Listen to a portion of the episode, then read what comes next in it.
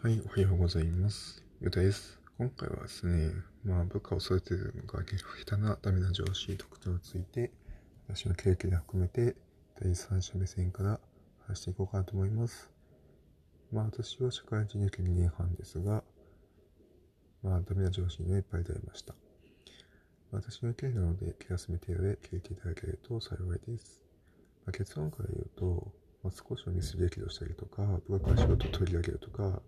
同じことに会話するととなる人って、まあ、正直ね、能力低いんですよね。能力低いっていうか、なんていうかね、なんかもう、こういう人、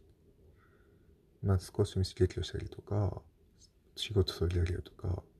同じことに寄せなとなる人とかって、まあ、感じない人って、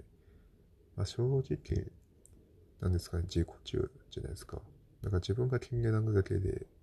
部下をいじめるっていうのが、なんていうの、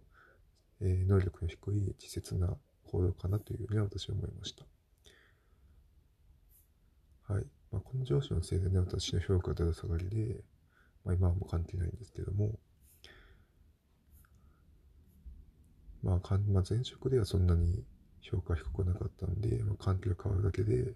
あとは上司が始発だけで、こんなにも評価変わるなというふうに思いました。要するに、社内評価でどうでもいいってことですよね。で、まあ、上司とか上一の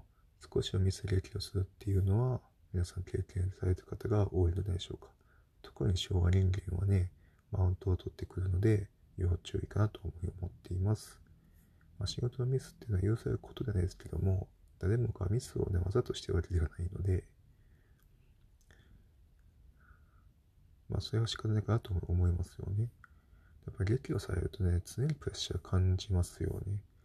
まあ、エンジニア職ですが、まあ、資料作成とかエクセルサミスでもめっちゃブチ切られて、プレッシャー感じ日々が、まあ、転職してから最初の2、3ヶ月間はありました。まあ、途中仕事を外されたんで、まあ、いじめになったんで、まあ、それまではプレッシャーはひどかったですね。もう、なんか自分の想定外のことするとめっちゃ切れてくるし、そんなに間違ってないのに、お前のやり方おかしいねみたいな言ってくるし、これって部下にとっても自信なくすんですよね。そういう上司と関わると、本当に自分がダメな人間みたいなマインドになっちゃうので、要注意かなと思います。ああとはね、これもお互いね、生産性差があるんで、まあ、プレッシャーのミスで仕事のミスが増えて、まあ上司もそれで疲れて仕事が出るっていうふうに出てましたね、当時は。お互い不利益生じるんで、まあ重要なミスだともかく、その些細なミスでも、次は気をつけてくられる人でいいとは思うんですよね。まあ、今のね、若い人、まあ、っていうか、まあ、弱くなっていってるんで、昔と比べるとね。なんで、心に余裕を持って仕事に取り組めない時って、やっぱミスしがちなんですよね。そういった方は、まあ、上司に分かった方がいいかなというふうに思いました。まあね、こういうとになると、やっぱ部署を変えてもらったりとか、転職して会社を変える方がいいかなと思います。まあ、僕が仕事を取り上げるっていうのは本当にね、能力低い稚拙な行為かなというふうに思いました。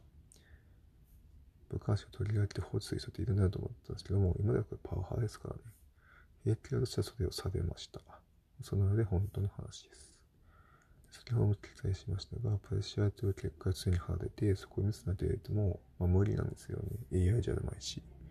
AI とかヘリシー感覚で、なんか質問してくるけど、それこれなかったら消えたりとか、もうお前ダメだみたいなこと言ってくるんですよね。そんなんで自信をね、なくさないわけがないんですよね、こっちの方も。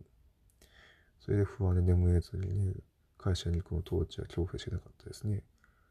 で、5月ぐらい戦力にされて、放置されて、それから精神状態はマシになりました。はい。で、まあ同じこと2回言わせるなっていうのを、その1回覚えてまず無理なんで、いやいんじゃないか無理決まってんねと思いませんか？本当に、そんな数秒相続を書き方を教わったぐらいですぐに理解が当たり前で、それでできなかったら取れちゃされるし、なんか周りからもあいつがダメだな、みたいな目見合いますよね。本当に私の教師ではもうお前何でも経験して何個も書いてるから手慣れてるから使いこうせてるんでしょというように感じなんですけどもこっちって初めてだったんですねその当時それなのに書けないっていうか理解できないのが普通の当たり前なのに消えてくるし、もう諦めようみたいなことを言われたし、まあ、正直不愉快でしたね。そういった上司とはもうね、あってもね、無視したらいいと思うんですよね。はい、正直、その時のプロジェクトはしん正直しんどかったです。はい。まあ、そんなね、上司がね、短期にね、感情的になる人だったら、もうすごいの逃げよう言った方がいいと思います。まあ、今日のラジオ放送はこれぐらい終わりしようと思います。少しでもお役に立てるような情報になっていれば幸いです。最後まで聞いていただきまして、ありがとうございました。ではまた次のラジオ放送でお会いしましょう。